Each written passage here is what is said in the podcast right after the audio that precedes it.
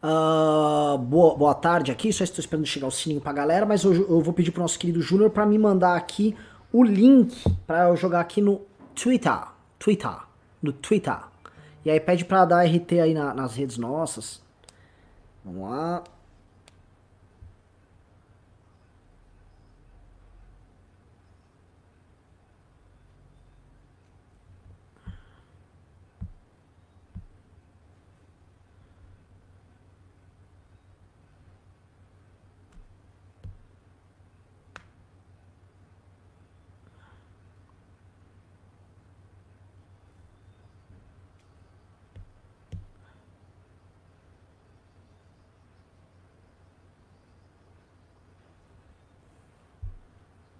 Vamos lá, estamos no ar, estamos no ar. Boa tarde, meus queridos amigos. Estamos ao vivo aqui no MBL News, tá? Nosso incrível programa de notícias políticas. A tarde aqui é o boletim da tarde, na verdade não o MBL News, News, News, mas é o boletim que a gente faz para trocar uma ideia com vocês, tá? Enquanto vocês estão entrando aqui, tudo calmamente, sininho ainda não chegou e tal. Uh, estamos aguardando a chegada para vocês do nosso do, das mensagens no nosso Twitter. Cadê? Vamos lá, vou mandar aqui pro Twitter.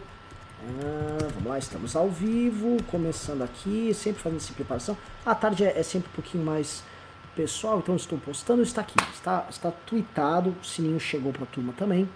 Bom, boa tarde pessoal. Eu prometi porque ia conversar com vocês aqui no, no Twitter é, e avisei que ia tratar de um, um bate-bola que a gente está fazendo aí sobre questão envolvendo o, o, Partido Novo, fim do liberalismo, uma formação de uma coalizão que eu creio que é absolutamente necessária para a gente poder fazer enfrentamento a, ao projeto bolsonarista e tal.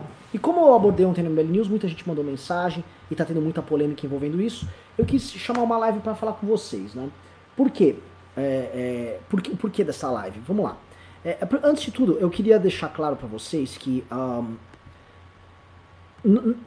estamos num momento definidor aqui do que a gente chama de campo da direita, direita democrática, centro-direita, você chame como você quiser, tá? O, o para mim a questão central é que a destruição alegada pelo bolsonarismo ao longo dos últimos, especialmente os últimos dois anos, tá? Este ano, ano passado, mas a gente pode contar também com a campanha, é uma destruição que ela já é irreversível. E quando digo irreversível é, não há como pará-la. O que há é ter algum tipo de sobrevivente e torcer para que isso seja suficientemente forte para que tenha uma sobrevivência política.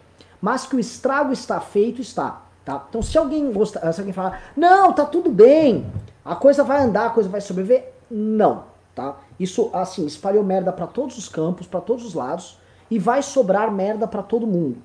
Tá? A merda começa no seguinte, o Bolsonaro se apoderou, após a vitória eleitoral ali de 2018, de boa parte das causas. Né?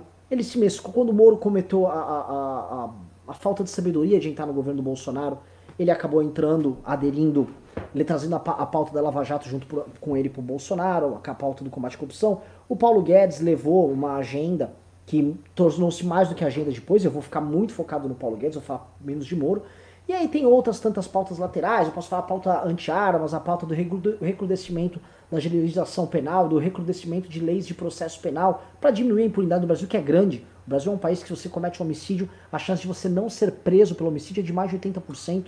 Né? Então todas essas causas estavam aglutinadas ao redor do Bolsonaro, e ele e seus filhos, de forma pouco democrática, mas muito hábil, trabalharam ali para que essas causas ficassem todas vinculadas a ele, e ele fosse o alfa e ômega dessas causas, e todos os outros agentes políticos que estavam ligados a essas causas só tinham duas escolhas. Um, se ajoelhar e se submeter ao Bolsonaro, ou dois, serem destruídos por eles, tá? Um dos primeiros a ser alvo dessa destruição, a gente sabe, foi o MBL. Ano passado o MBL acabou tal, mas rolou perseguição com um monte de gente. Gente que participou da campanha, como o Gustavo Bebiano, a humoristas como Danilo Gentili, depois o que começaram a fazer com o Nando Moura aí a partir do semestre, segundo semestre do ano passado. Lideranças das mais diversas foram transformadas em párias, inimigos, traidores, comunistas, homossexuais e toda aquela conversa mole, toda aquela lenga-lenga que a gente conhece o bolsonarismo e sabe muito bem é, é, como, como isso opera, tá? O que, que uh, nós temos, tá? Depois de um ano e meio de que eles se apoderaram das causas, a gente pode falar, bom, dá para fazer um balanço de como estão as causas? Dá, dá para fazer um balanço. E o balanço é o seguinte, causa anticorrupção. Alguém aqui acha que a luta anticorrupção no Brasil melhorou depois que o Bolsonaro entrou? Se você acha que a luta contra a corrupção no Brasil, se você acha que o aparato de investigação do Estado, se você acha que operações como a própria Lava Jato, se você acha que uh, a disposição de figuras como a, o Procurador-Geral da República, a disposição do próprio governo federal, ela é favorável ao combate à corrupção, digite 1. Se você acha que piorou, digite 2. Tá? A